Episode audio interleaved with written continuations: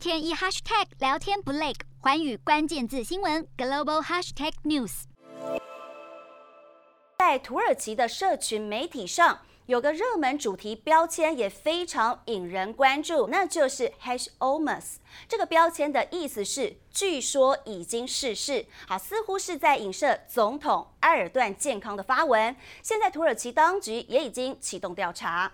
而从埃尔段二零一一年动了肠部手术以来，各界对他的健康情况就有各种的臆测，甚至在野党党魁还以试射国安为由，要求公布埃尔段的健康报告。